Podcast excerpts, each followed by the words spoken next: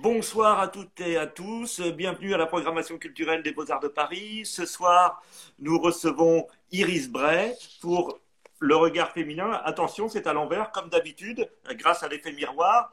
Paru, donc, le regard féminin, une révolution à l'écran, paru aux éditions de l'Olivier. La semaine prochaine, ce sont les vacances et nous recevrons donc le 29 une association, le Barreau des Arts, qui euh, vise à améliorer l'accessibilité à la justice des artistes. Donc ça, ce sera le 29 avril. Mais aujourd'hui, ah, nous avons beaucoup de monde hein, ce soir. Donc euh, aujourd'hui, nous recevons Iris Bray, qui est docteur en études cinématographiques et en littérature de l'Université de New York. Elle enseigne le cinéma sur le campus français de l'Université de Californie. Elle est spécialiste de la question du genre. Elle collabore à de nombreux médias, dont Les Inrocks, Utible, Mediapart, France Culture.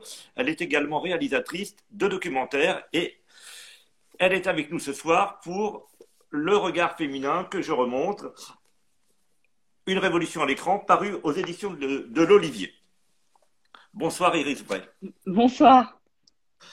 Euh, Iris Bray, dans votre ouvrage, Ce regard féminin, une révolution à l'écran, euh, en quatrième couverture de cet essai, vous dites le regard féminin euh, semble avoir été relégué à une culture souterraine invisible. Il est temps de redresser nos regards. Alors, je voulais vous demander d'abord, parce qu'on n'est pas tous familiers de ce, concept, euh, qu'est-ce que ce regard féminin? Est-ce que c'est une réponse au regard masculin? Le concept qui était proposé par la critique de cinéma Laura Mulvey en 1975, il y a déjà donc maintenant 50 ans. Alors, c'est pas une réponse, je pense que c'est plutôt une prolongation. J'ai découvert le texte de Mulvey quand moi je faisais mon doctorat. Et c'est vrai qu'il y avait déjà beaucoup de réponses dans le texte de Mulvey de 75. Notamment, elle appelait d'ailleurs à une libération euh, du regard. Mais ce que elle, anticipait, c'était qu'elle voulait, dans les, à la fin des années 70, elle pensait que le cinéma féministe allait renouveler en fait une grammaire visuelle. Moi, ce que j'essaye de démontrer dans mon livre, c'est qu'en fait, cette grammaire visuelle, elle existe depuis le début du cinéma. Je, je remonte en fait à 1906 et à Alice Guy, où mhm. en fait, il y a une grammaire visuelle qui existe en dehors euh, du plaisir pris par l'objectification.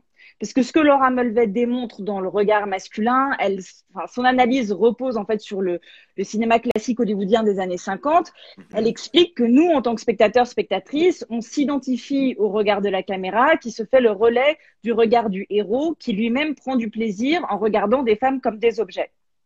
Et elle, elle utilise euh, l'appareil psychanalytique, la théorie psychanalytique, pour argumenter euh, euh, voilà ce, cette identification du spectateur en fait au regard du héros. Euh, moi, le regard féminin, pour moi, c'est c'est pas l'inverse du, du, regard euh, masculin, c'est-à-dire ce n'est pas euh, prendre du plaisir en regardant des hommes comme des objets, c'est vraiment en fait sortir de ce paradigme de domination et de se dire que le regard féminin peut nous placer à l'intérieur de l'expérience d'une héroïne et qu'on soit dans sa tête, dans son corps, dans ses expériences et que le plaisir peut aussi venir d'une égalité de regard et non plus d'un regard lié à la domination.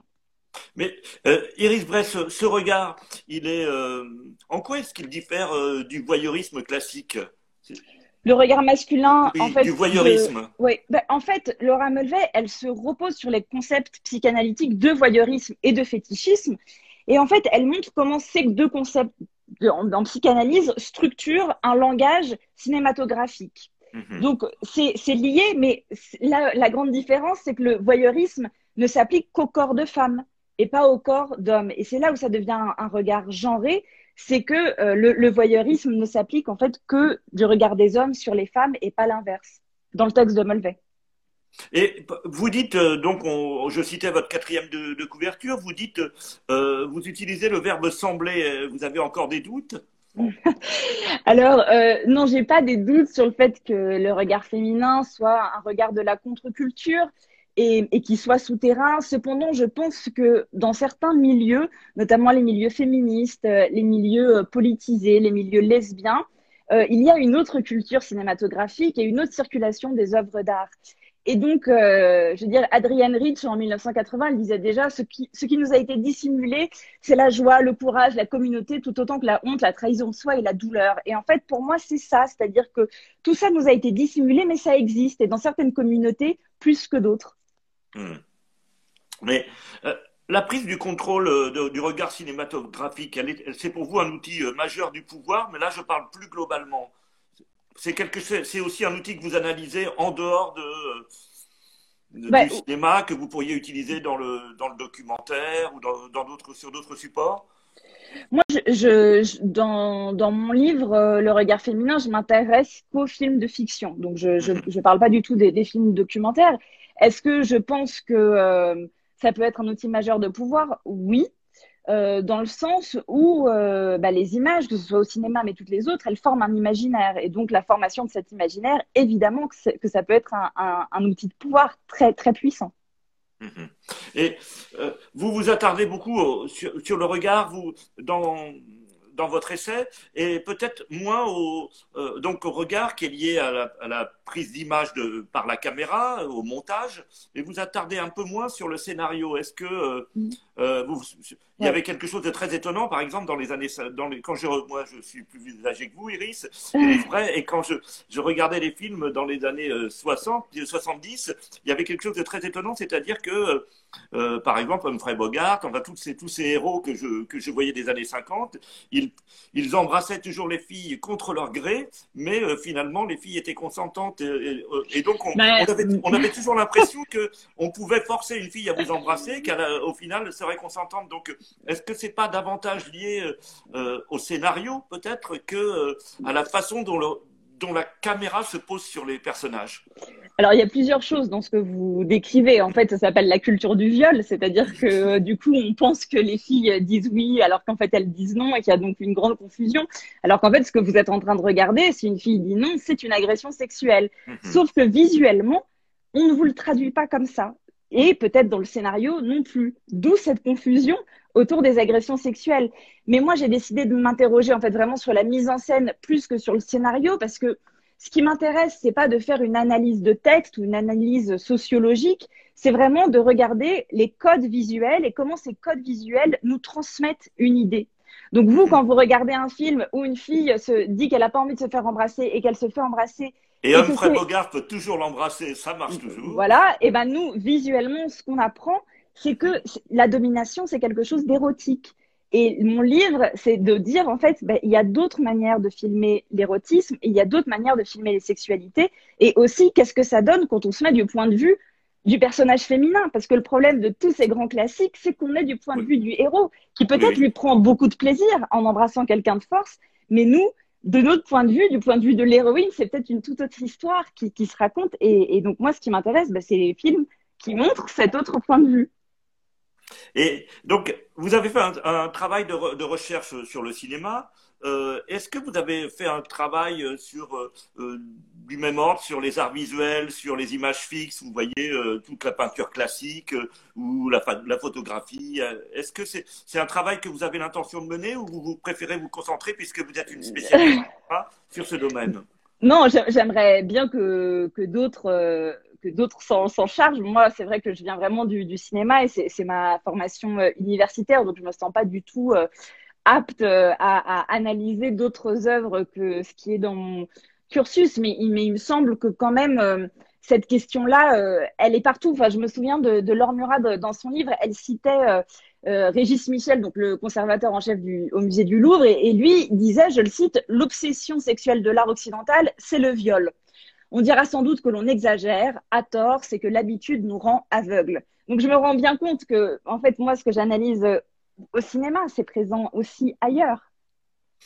Oui, il suffit d'aller à Orsay pour voir que euh, bon qu'il y a beaucoup euh, d'excès du genre. Mais quand dans votre parcours et, vos études cinématographiques, vous avez pris conscience de, cette violence C'est quelque chose qui s'est passé très tôt ou quelque chose que vous avez développé a posteriori, ou c'est quelque chose qui vous, qui vous intriguait dans, le, dans les films que vous voyez sans pouvoir mettre de nom sur le sujet ou...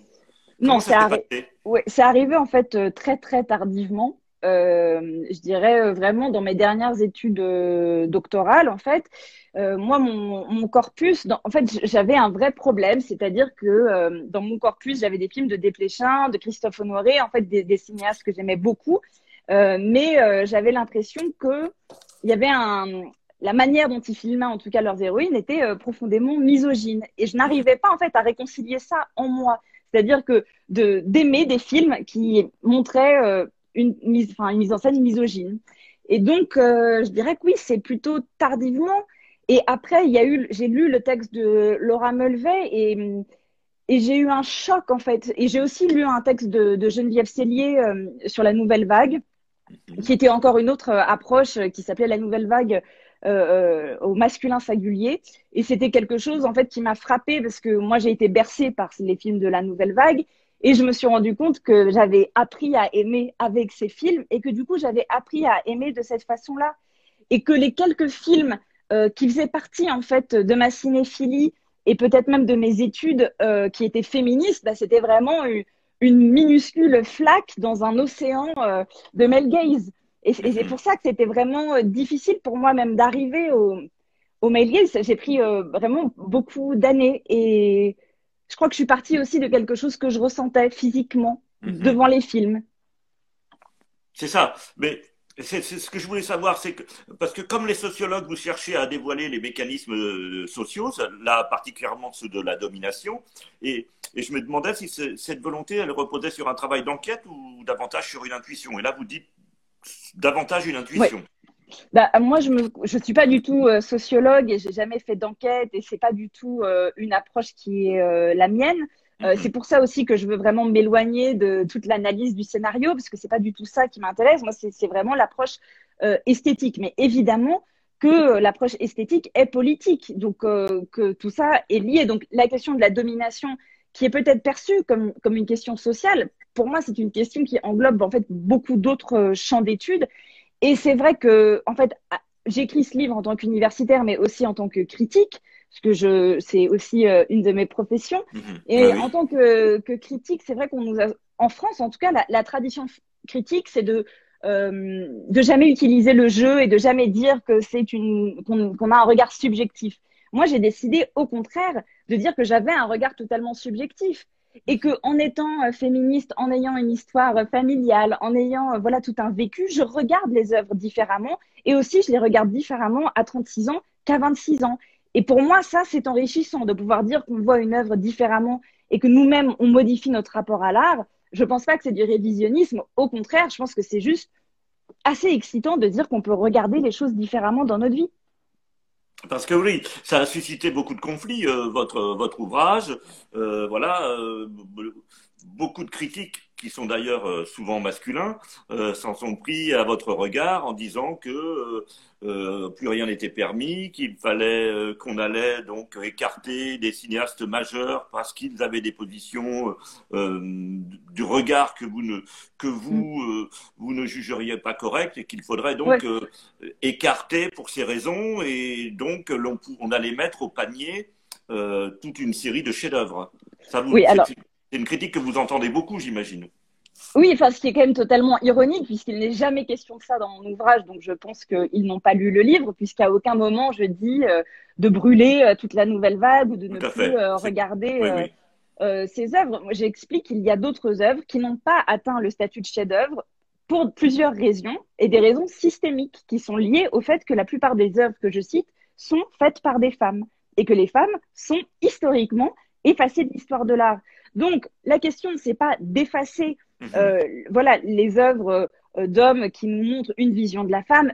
La question, c'est même pas de. Enfin, moi, j'ai aucun problème en fait avec le male gaze et à prendre du plaisir à regarder à travers ce regard-là. Ce qui me pose question, c'est son omniprésence et le fait qu'on n'ait pas une multiplication des regards et des expériences et que les le regard féminin qui lui essaye de valoriser les expériences qui sont liées au corps féminin comme corps biologique, comme corps social, comme corps collectif, elle, ces films-là, ces œuvres-là sont effacées de l'histoire.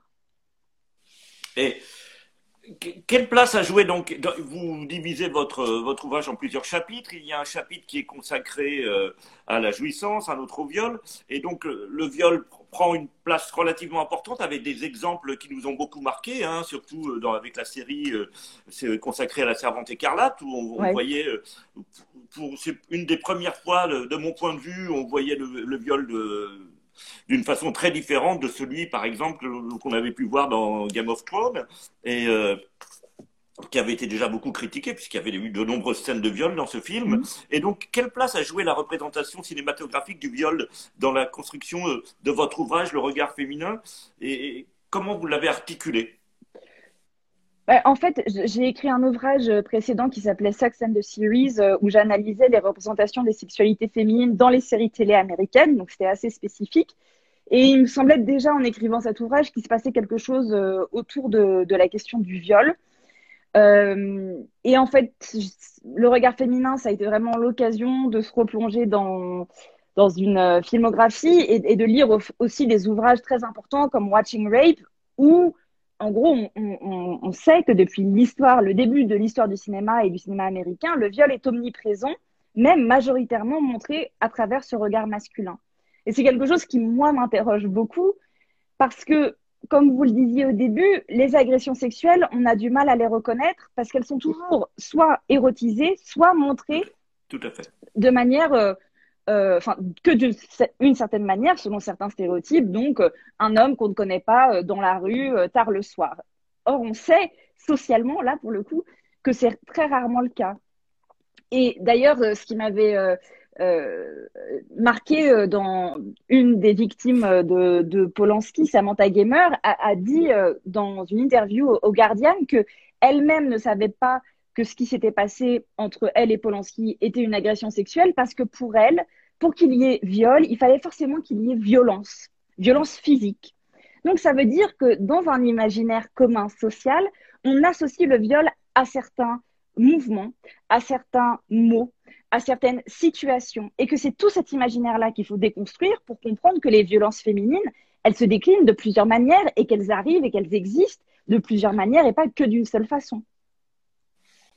Est-ce que vous pouvez nous donner des exemples Donc euh, là, on a parlé des séries. Est-ce qu'il y a des, des, moments cinématographiques qui sont très importants pour vous et qui, qui pourraient jouer le rôle de catalyseur si euh, euh le public voulait aller chercher ces scènes ou les regarder différemment Oh ben, je veux dire, il y, en, a plein. Enfin, je pense que Thelma et Louise, qui est devenu un, film culte, qui est réalisé euh, par Ridley Scott, hein, ce qui montre que les hommes aussi euh, peuvent euh, générer du regard féminin, montre très bien une tentative de viol du point de vue en fait des héroïnes et la peur qui les traverse et ce qui se passe physiquement dans le corps. Donc oui, il y a, dans l'histoire du cinéma, les agressions sexuelles, elles ont été représentées du point de vue féminin depuis toujours. Mais c'est juste que la majorité euh, reste quand même du regard masculin. Et je pense que quand vous citez euh, Game of Thrones, je pense que oui, là, on est vraiment euh, dans un cas emblématique parce que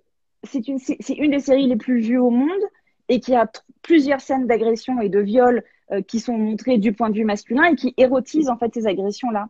Et ça, et ça, pour moi, vous voyez, le problème, c'est pas que ça existe, c'est que là, pour moi, il y a une responsabilité de la part des créateurs de comprendre ce qu'ils sont en train de faire. Et quand eux-mêmes sont interviewés sur cette question-là, ils répondent qu'ils ne savent pas si c'est une scène de viol ou pas. Ils disent que bah, ça commence comme une scène de viol, mais à la fin, c'en est plus une. Cette confusion-là, dans l'esprit des personnes qui écrivent et qui réalisent, pour moi, est, grave. Et que eux, ils ont une responsabilité aujourd'hui de se renseigner sur bah, une femme qui dit non, et qui est pénétré contre sa volonté, ça s'appelle un viol. C'est pas très compliqué. Je pense qu'il suffit d'ouvrir Wikipédia pour comprendre en fait la différence euh, entre un acte consenti et un viol. Ça, ça me met en colère. Et, Iris Bray, donc vous euh, vous dialogué, j'imagine, avec euh, vos euh, vos collègues universitaires sur le sujet. Vous avez eu euh, des retours, euh, des critiques qui étaient assez violents, on l'a déjà évoqué. comment ça se passe? Vous, vous, vous dialoguez sur le sujet avec les cinéastes? Est-ce que c'est quelque chose Est-ce que vous, vous fréquentez les cinéastes ou est-ce que vous restez d'un point de vue théorique? Je sais que vous faites vous-même du documentaire. Vous avez peut-être l'occasion de, de, dialoguer avec eux. Et comment, comment réagissent-ils à un ouvrage comme le vôtre? Bah, euh, je pense que c'est très mitigé. Je pense que évidemment, il y a des personnes qui se sentent euh, attaquées et il y a des personnes qui, je pense, se reconnaissent euh, plus dans, dans, dans le livre. Donc, euh, et ce serait une question de génération ou pas Non, je ne pense pas. Est-ce que les gens, les, les jeunes cinéastes, à votre avis, sont davantage sensibilisés, comme on voit aux Beaux-Arts là où je travaille, là où je côtoie les, étudiants artistes, et je vois que beaucoup quand même sont sensibles à, davantage à ces formes. C'est eux qui d'ailleurs m'avaient parlé de vous, de, vous, de, votre ouvrage, et, donc c'est comme ça que le contact s'est fait parce que est-ce qu'il y a en tout cas un impact générationnel? Bah, je, je, les remercie. Euh, en fait, je pense que c'est. J'ai pas envie de, de dire que ce n'est qu'une question de génération. Je pense que c'est une question de désir. Mhm. Et donc, euh, je pense qu'une nouvelle génération réfléchit peut-être plus euh, à la question de la domination dans le désir et en tout cas à renouveler un imaginaire autour du désir. Donc peut-être qu'ils sont plus sensibles parce que la première question, c'est est-ce qu'on a conscience même de la manière dont on filme les corps? Et hum, souvent, quand les personnes sont très agressives avec moi, c'est que j'ai l'impression d'attaquer leur manière euh, de désirer et de jouir, pour être très clair. Mhm. Donc, euh, moi, j'ai pas envie de changer la manière dont les personnes. Euh, enfin, j'ai pas envie de changer leur rapport au désir. J'ai juste envie de dire, ben, il y a peut-être d'autres, voilà, d'autres écoles, d'autres imaginaires qui existent. Et je pense que la nouvelle génération, oui, euh, réfléchit à ça. Mais après, on est tous et toutes le produit de ce male gaze. En fait, il est tellement dominant et on n'a tellement pas appris à le reconnaître que je pense que c'est peut-être plus difficile pour certaines personnes qui ne réfléchissent pas au rapport de domination euh, que voilà de, le traduire visuellement dans, leur art ou dans leur cinéma. Donc, sans, euh, sans vouloir effectivement écarter un certain nombre euh, de séries, euh, le, genre que vous, sur lequel vous avez travaillé, hein, d'ailleurs un genre qui est en pleine expansion, quels sont, euh, il ne s'agit pas de, de mettre au panier, comme l'on disait, ni film ni série, mais quelles sont les séries qui, à votre avis, sont les plus représentatives de ce regard masculin et, quelles sont celles qui mettent davantage en scène le regard féminin qui permettraient à un public qui serait qui se seraient sentis moins concernés par le sujet de pouvoir justement mettre en balance euh, l'une et l'autre. Est-ce qu'il est que vous avez des exemples? Parce que dans votre ouvrage, à la fin, vous recommandez un certain nombre de, de, films, un, certain nombre de séries. Est-ce que vous pouvez en citer pour nos, pour nos bah, En fait, je veux dire, euh, j'ai sorti la semaine dernière un, ouvrage qui s'appelle Sous nos yeux, qui est, qui est à, la destination des, des, des, des, adolescents et des adolescentes. Et donc, j'ai re-regardé un certain nombre de séries euh, ados pour essayer de, de mhm. voir ce que eux voyaient. Moi, par exemple, j'ai vu une série qui s'appelle Gossip Girl en étant une jeune adulte, et en fait, c'est un concentré de male gaze et de culture du viol. Sauf que moi, je me rendais pas du tout compte euh, à l'époque des exemples de regard euh, féminin, euh, ce serait plutôt, euh, par exemple, il y a une série cette année qui est sortie qui s'appelle I May Destroy You de Michaela Cole, qui est disponible sur OCS en France et HBO aux États-Unis, qui raconte, du point de vue de l'héroïne, son viol et les conséquences du viol sur elle, sa psyché, son corps, mais aussi sur son entourage. Ça, pour moi, c'est un exemple extrêmement puissant parce que déjà, d'un point de vue stylistique, c'est-à-dire les codes visuels, nous place toujours à l'intérieur euh, de, son regard. Donc, on, arrive à éprouver avec elle l'angoisse et la reconstitution en fait d'un événement dont elle n'arrive pas vraiment à se souvenir. Et on voit vraiment comment cet événement a des répercussions sur toute sa vie. Et contrairement à Game of Thrones où les héroïnes violées se relèvent et commencent à sourire quelques secondes après. Donc mmh. voilà, c'est vraiment deux, deux régimes d'images et ce que je trouve encore plus réjouissant dans I May Destroy You, c'est qu'il y a toujours, et ça, je dois dire, dans la plupart des films que je cite dans le regard féminin, que ce soit des films de 1906 ou des séries en fait de 2021, c'est qu'il y a un renouveau de, de la grammaire visuelle et qu'il y a une invention toujours, une invention formelle extrêmement forte et extrêmement jouissive pour le coup, parce qu'on ne voit pas les choses de la même manière. Et, et ça, je pense que ça peut, euh, voilà, être une expérience joyeuse pour tous et pour toutes. Et est-ce que euh, la servante écarlate que je citais tout à l'heure est un exemple aussi euh, euh, où est-ce que c'est plus ambigu que cela Non, non, non. Ben, pour moi, le, en fait, déjà d'avoir comme postulat de, montrer les scènes de viol toujours du point de vue féminin dans une série qui montre énormément de scènes de viol, je trouve ça politiquement très courageux. Et là, j'ai eu accès euh, à la saison 4 qui va sortir dans, quelques jours, donc j'ai pas le droit de divulgacher. Euh, mais je peux vous dire que j'ai une très grande émotion en la regardant parce que la série évidemment évolue et la dernière saison pour moi est vraiment sur la notion de sororité. Et si vous voulez, la sororité, c'est pour moi c'est c'est un concept extrêmement important, très peu représenté, et de le voir représenté du point de vue féminin comme une expérience. Iris vous pouvez préciser ce qu'est la sororité pour nos, oui, la, la, sororité, c'est la solidarité entre femmes, mais c'est pas juste une, amitié, c'est-à-dire que c'est euh, un geste tendu, c'est une main tendue vers les autres femmes, et ça peut être vraiment euh, vu comme un continuum de, gestes. D'ailleurs, euh, Adrienne Rich appelle ça le continuum lesbien, mais c'est une autre question. Mais c'est regarder l'autre et lui tendre la main. Et l'autre, c'est une femme, et c'est créer cette solidarité-là entre femmes.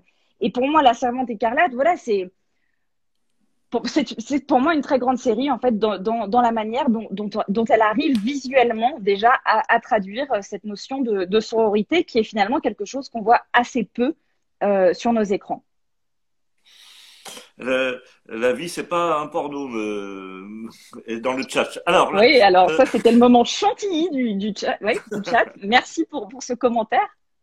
Alors, euh, la sociologue Gisèle Sapiro, là, je ne sais pas si vous avez lu son ouvrage, ouais. Peut-on dissocier l'œuvre de l'auteur, donc euh, qui a été qui est venu euh, sur l'Instagram Live, mais pour un autre sujet, c'était pour le dictionnaire international Bourdieu, à l'occasion de la de, cette somme. Elle, elle venait de, paraître, de faire paraître en même temps, voilà, cet ouvrage, peut-on dissocier l'œuvre de l'auteur? Et vous, est-ce que vous faites la, la même analyse C'est-à-dire son analyse finalement consistait à, faire que, euh, en conclusion, il est très très difficile de dissocier. Comment voyez-vous les choses, vous? Bah Oui, je, je, les vois de, la même manière. J'ai été un peu euh, au, cœur euh, de ce débat-là, notamment parce que j'ai pris certaines positions vis-à-vis de Polanski. C'était une mhm. question qui, qui est, est, revenue tout le temps quand je faisais de la presse l'année dernière. Et je trouve ça vraiment étonnant parce que la question de la dissociation entre l'artiste et l'œuvre, elle n'arrive que dans les cas d'agression sexuelle mhm. et que lorsqu'il est question d'hommes. Parce qu'en en fait, on a toujours utilisé euh, la vie des femmes artistes pour expliquer leur œuvre. Je veux dire, on parle tout le temps du lesbianisme de Chantal Ackerman pour parler de Je tue il, elle, et ça ne choque personne.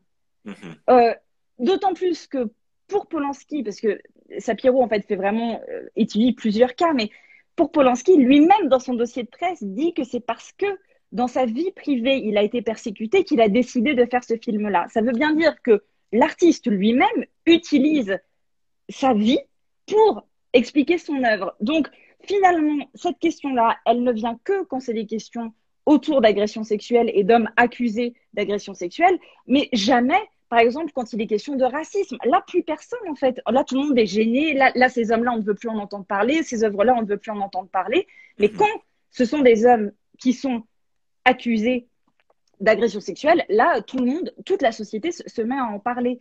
Moi, la question, c'est pas d'analyser leurs œuvres en pensant que ce sont des agresseurs sexuels. Ça, ça ne m'intéresse pas vraiment. Mhm. Ce qui m'intéresse, c'est la question des récits. Quels récits arrivent jusqu'à nous et qui sont les personnes qui produisent ces récits? Donc, euh, c'est un exemple très concret. Il y a un documentaire qui est sorti il y a quelques semaines euh, qui s'appelle euh, sur Dylan Farrow, donc sur Woody Allen et sa fille adoptive Dylan Farrow, qui s'appelle Allen versus Farrow. Moi, ce qui m'intéresse, c'est que pour la première fois, on a plusieurs heures du point de vue de Dylan, et donc on a accès à son récit à elle. Et donc, c'est moi, c'est ça qui me paraît important, c'est de se dire, bah, voilà, quels sont les récits qui arrivent jusqu'à nous et pourquoi certains récits n'auraient pas autant de valeur que d'autres Parce que quoi? Parce qu'un homme est, connu et reconnu et qu'il est vu comme un maître dans, voilà, dans, dans ce qu'il fait. Moi, ça, c'est ça qui me pose problème. Et c'est finalement voilà la position esthète euh, qui est développée de, dans, le livre de Gisèle Sapiro. C'est ça, c'est-à-dire que parce que ce sont des personnes reconnues dans leur milieu, ils sont inattaquables. Mhm. Moi, je pose la question de bah, quels sont les récits qu'on n'entend pas? Et c'est bien en fait ce qui s'est passé avec Matzneff. C'est-à-dire que les œuvres de Matzneff, tout le monde, euh, pendant à une époque, trouvait ça formidable. Et puis tout d'un coup, on a un autre récit qui émerge, celui de Vanessa Springora. On entend ce récit-là. Et tout d'un coup, ce récit-là a une valeur et donc change la donne. Et ça, c'est intéressant. Et en fait, c'est productif. Et ce, n'est pas de la censure. C'est donner une place aussi à ces récits-là qui sont euh, des récits manquants. Et euh, on a dit que bon, il y avait un regard féminin, un regard masculin. Est-ce que le regard, euh, selon vous, Iris Bray, donc euh, qui venait de publier pour ceux qui nous rejoignent le regard féminin, hein, et puis il, il, faut quand même que je dise qu'il est sorti en poche cette semaine. Ah, voilà. Voilà, il ressemble à ça. Bon, donc encore moins cher à l'achat. Et le regard féminin, donc, il est selon vous spécifique aux cinéastes femmes et le regard masculin aux cinéastes hommes, ou comme vous le disiez, vous l'avez évoqué rapidement tout à l'heure, vous pouvez aller beaucoup plus loin dans l'analyse. Est-ce que vous pouvez nous, expliquer un peu Non, non, pour moi, c'est pas du tout lié au, genre de la personne euh, qui réalise. C'est-à-dire vous l'aviez dit pour Ridley Scott tout à l'heure, mais il y a encore bien sûr. Voilà. Bah oui, enfin, il y, a évidemment énormément, enfin, non, pas énormément, il y a certains cinéastes hommes euh, qui décident de mettre en avant les expériences des corps féminins. On l'a vu cette année, bah, on n'est pas beaucoup allé au cinéma, mais Emma de Pablo Larraín, par exemple, pour moi, est un très très grand film de regard féminin. Comment, Emma Emma, très bien. Je note. Emma, ouais, de, de, Pablo Larraín. Pour moi, c'est vraiment, euh, euh, voilà, un des films qui m'a, un des derniers films que j'ai pu voir en salle, qui m'a, qui m'a le, le, plus marqué et et le regard masculin peut aussi euh, être fait par des cinéastes femmes, évidemment. Donc euh, la question, c'est vraiment comment est-ce que les corps sont filmés et quelle est la grammaire du désir au sein de ces films-là pour essayer de, de voir euh, de quel côté on, se situe. Et voilà, je pense que la plupart des films cités dans mon livre sont réalisés par des femmes. C'est voilà, là c'est une question historique de, de, de leur effacement dans l'histoire, mais et c'est peut-être aussi euh, normal parce que je pense que les films qui représentent les expériences du féminin sont des films subversifs parce que souvent, en fait, ils remettent en question le patriarcat. Je vais le dire clairement. Mhm. Donc pour moi, ce sont des œuvres aussi politiques et c'est sûrement aussi pour ça qu'elles euh, n'ont pas été classées au, rang de, de chef-d'œuvre. C'est pour ça aussi que vous subissez autant de critiques, j'imagine. C'est le, fait de pouvoir le, de déclarer ça. Mais je voulais vous dire aussi, vous voyez, il y, a des, il y a des cinéastes qui se positionnent autrement. Alors, euh, est-ce qu'il ne faut pas plutôt que revendiquer dans un rapport comme ça un peu binaire euh, le regard masculin, le regard féminin, euh, chercher des regards autres comme le regard transgenre qui est celui de, de Bertrand Mandico, là, qui, le film était accessible en ce moment sur Arte d'ailleurs. Donc, le, dans son film, que j'ai trouvé moi absolument incroyable, Les garçons sauvages. Est-ce que c'est est -ce c'est quelque chose qui vous touche ou est-ce que c'est pas du tout le même type d'analyse C'est moi qui mélange un peu les genres? Est-ce que non, je pense que non, je pense qu'il y a beaucoup de choses en fait dans votre question. Euh, déjà, je me suis posé la question du d'un regard trans. Euh, il y a un, texte de Albert Stam sur euh, sur la question, mais qui se positionne plus autour de la question de l'identification. Donc, est-ce qu'on peut s'identifier à un, personne, un personnage trans? Moi, je, sors totalement de la question de l'identification. Est-ce qu'on pourrait parler de, de regard trans? C'est quelque chose qui me passionnerait. Mhm. Je pense que des personnes peuvent le théoriser. La question, c'est le corpus. Combien d'œuvres nous proposent d'être dans le regard d'un personnage trans et de ne pas le regarder comme un objet qu'on va sexualiser, qu'on va fétichiser et en fait reproduire un regard masculin sur un corps trans parce que c'est ça la question. C'est ça. On peut toujours objectiver. oui. Donc évidemment, je, il y a des œuvres, mais c'est tellement un corpus mince malheureusement et ça ça raconte quelque chose que c'est difficile de théoriser à partir de seulement quelques exemples. Euh, et sur la question de pourquoi est-ce que j'ai choisi le terme féminin et du coup peut-être que je rentre euh, trop dans une binarité de genre. Il y a, plusieurs raisons. Euh, pour moi, c'est extrêmement important que les questions qui sont liées au corps féminin, mais donc ça veut dire le corps euh, des, femmes euh, cis, mais le corps aussi des femmes trans. Pour moi, je, ne fais pas de différence, mais les expériences qui sont liées au corps féminin ne sont pas valorisées au cinéma et dans nos représentations. Que ce soit en fait le fait d'avoir ses règles ou le fait d'avorter ou le fait d'accoucher, je ne dis pas que toutes les femmes vont avoir ces expériences-là. Mais je dis que certaines femmes vont les avoir et ça, ça n'est jamais représenté. Ou les expériences sociales, avoir peur en rentrant dans les transports en commun, euh, e-, être violée. Donc c'est une femme sur cinq en France, un homme sur 13 en France. C'est des différences en fait qui font que nous, quand on grandit en s'identifiant comme fille, on apprend à vivre avec ces peurs-là. Et c'est bien ce que MeToo a montré. C'est que c'était une expérience de corps euh, collectif en fait. Et, je, et je reprends en fait, quand je dis corps collectif, en fait, je l'emprunte à, la philosophe Geneviève Fraisse qui a bien expliqué que MeToo, c'est pas une addition en fait de corps, mais c'est euh, les corps qui parlent une seule langue, qui est celle de la dénonciation de l'usage de leur corps sexué par les hommes. Donc ça, c'est un corps collectif. Et pour moi, le, regard féminin, c'est aussi euh, voilà, mettre en valeur ces corps collectifs. Et donc là, j'évoquais euh, euh, Bertrand Mandico. Il y a une série euh, en ce moment qui s'appelle C'est bien trouble, c'est bien ça, avec deux couples, une série qui est faite d'épisodes de 8 minutes. Je ne sais pas si vous connaissez le. Ah, sur Arte? Oui, je crois, c'est ça. Qui s'appelle Fluide? Fluide, voilà, c'est ça, pas trouble. Trouble, c'est une, revue d'art contemporain, excusez-moi. Est-ce que, ben ça, c'est l'exemple de justement du fait que le regard peut on subjectivise chaque individu. Qu'est-ce que vous pensez de, cette euh, série qui est... Bah, J'en ai regardé que quelques épisodes, donc j'ai pas regardé euh, en entier. Euh, pour moi, on n'est pas du tout dans un renouveau formel. On mhm. est sur une un questionnement autour de l'orientation sexuelle. Ce qui est encore vraiment très différent et qui est un autre sujet et qui, pour moi, en fait, non, pour moi, c'est pas du tout du regard féminin cette série, parce qu'on est vraiment sur deux hommes qui sont meilleurs copains un peu losers. Mhm. Et euh, la petite amie d'un des deux hommes lui dit qu'elle aimerait avoir une expérience sexuelle avec une femme. Donc voilà, ça, ça, ça s'appelle fluide. C'est sur la, voilà, peut-être la question de est-ce qu'on peut être fluide euh, dans, nos, dans, nos, orientations sexuelles. Mhm. Mais pour moi, en fait, je, je n'arrive pas du tout à ressentir euh, ce que cette héroïne traverse comme cheminement et comme questionnement. Et là, il y a une question sur le film de Paul Verhoeven, qui est, qui est Elle, qui est là, est un film très étrange, hein, qui euh, était très perturbant euh, pour moi quand je l'ai vu.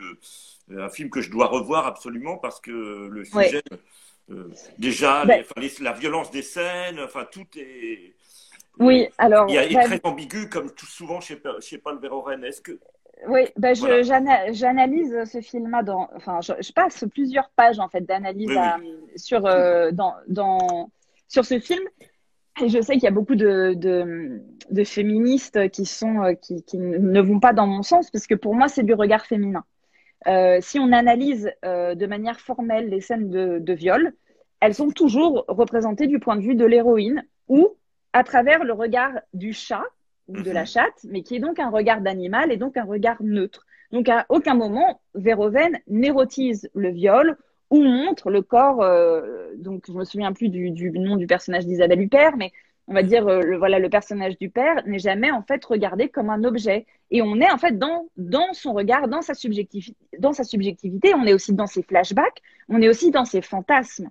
Mhm. Donc pour moi, euh, on est complètement dans, dans du regard féminin, même si si on regardait juste le scénario, évidemment que c'est très compliqué, puisque qu'est-ce que ce film raconte? Ce film raconte une femme qui est violée, qui va tomber amoureuse de son violeur. Est-ce que ça, c'est une réalité sociologique? Non, absolument pas. Mais la question de l'art, c'est pas de refléter juste une réalité sociale ou sociologique, c'est d'inventer formellement quelque chose. Et pour moi, Verhoeven, il reste du point de vue euh, féminin, même si, voilà, même si ça ne montre pas la, mal, enfin, la, réalité des, des, viols. Même si le scénario peut effectivement poser problème. Oui, bien sûr. bien, sûr. que ça peut poser problème, ce scénario, mm. évidemment. Mais c'est bien pour ça que moi, je, je veux faire la différence. Mon, travail, enfin, en tout cas, pour moi, c'est d'analyser la, la, mise en scène. Tout à fait, parce que moi, de même, si je travaille aux Beaux-Arts de Paris, c'est parce que ce que j'attends de l'art, c'est qu'il euh, pose problème, justement. Donc, euh, j'attends pas qu'il aille à, euh, qu'il aille dans, le sens de mes convictions.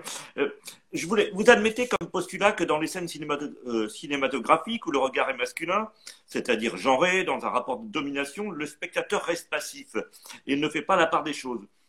Alors là, il y a, quelque chose qui, parfois qui peut m'embarrasser quand on ne peut-on pas imaginer que le spectateur n'est pas dupe, qu'il sait que la réalité du rapport homme-femme est beaucoup plus complexe et que chaque fiction repose sur une part d'indécidabilité qui appartient au spectateur. Vous voyez, plutôt dans un, principe rancérien du, spectateur émancipé. ah bah, bah, pour moi, pour moi, on n'est que là-dedans. Enfin, pour, pour moi, le regard féminin, en fait, amène vers le, le concept du spectateur émancipé de rancière.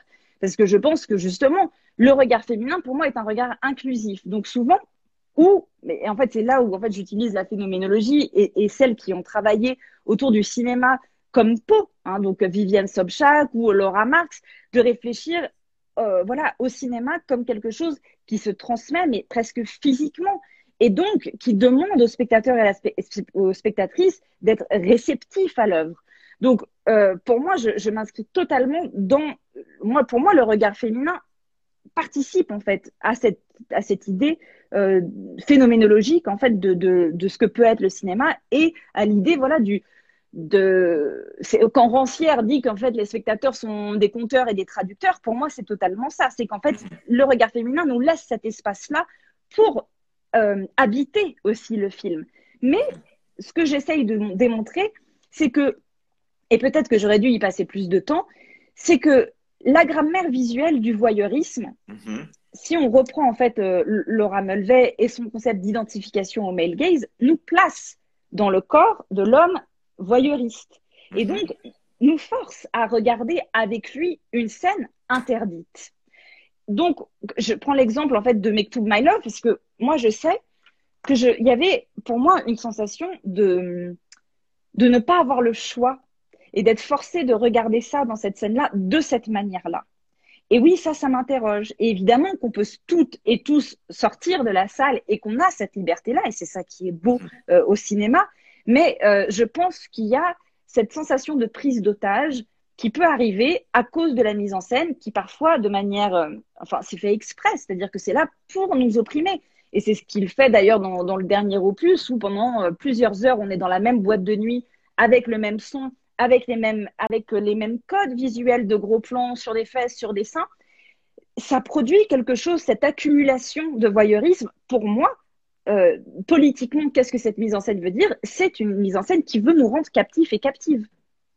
Et donc, oui, et dans cette mise en scène, justement, il n'y a pas quelque chose qui est déclaré, mais finalement d'une façon tellement forte que, par inversion, on peut comprendre ce que c'est que le regard masculin et, est-ce que ce type de film, justement, euh, n'est pas intéressant par, dans, la, dans la manière d'où euh, il, Bien sûr, parce impossibilise le fait de, de, ne pas s'en apercevoir. Vous voyez le, Bien sûr, c'est ça qui, est, qui m'intéresse beaucoup en fait. Et c'est ça en fait qui m'intéresse le plus euh, chez Keshish, c'est-à-dire mm. que c'est tellement présent et c'est tellement omniprésent que c'est comme voilà, on ne peut pas y échapper. Pourtant, quand on regarde la réception critique du film à mhm. Cannes, personne n'en parle.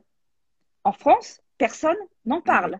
Donc ça veut dire qu'à aucun moment, c'est conscientisé de la part des critiques, peut-être des spectateurs et des spectatrices. Moi, je m'intéresse à la réception critique d'un film, ça n'est jamais écrit.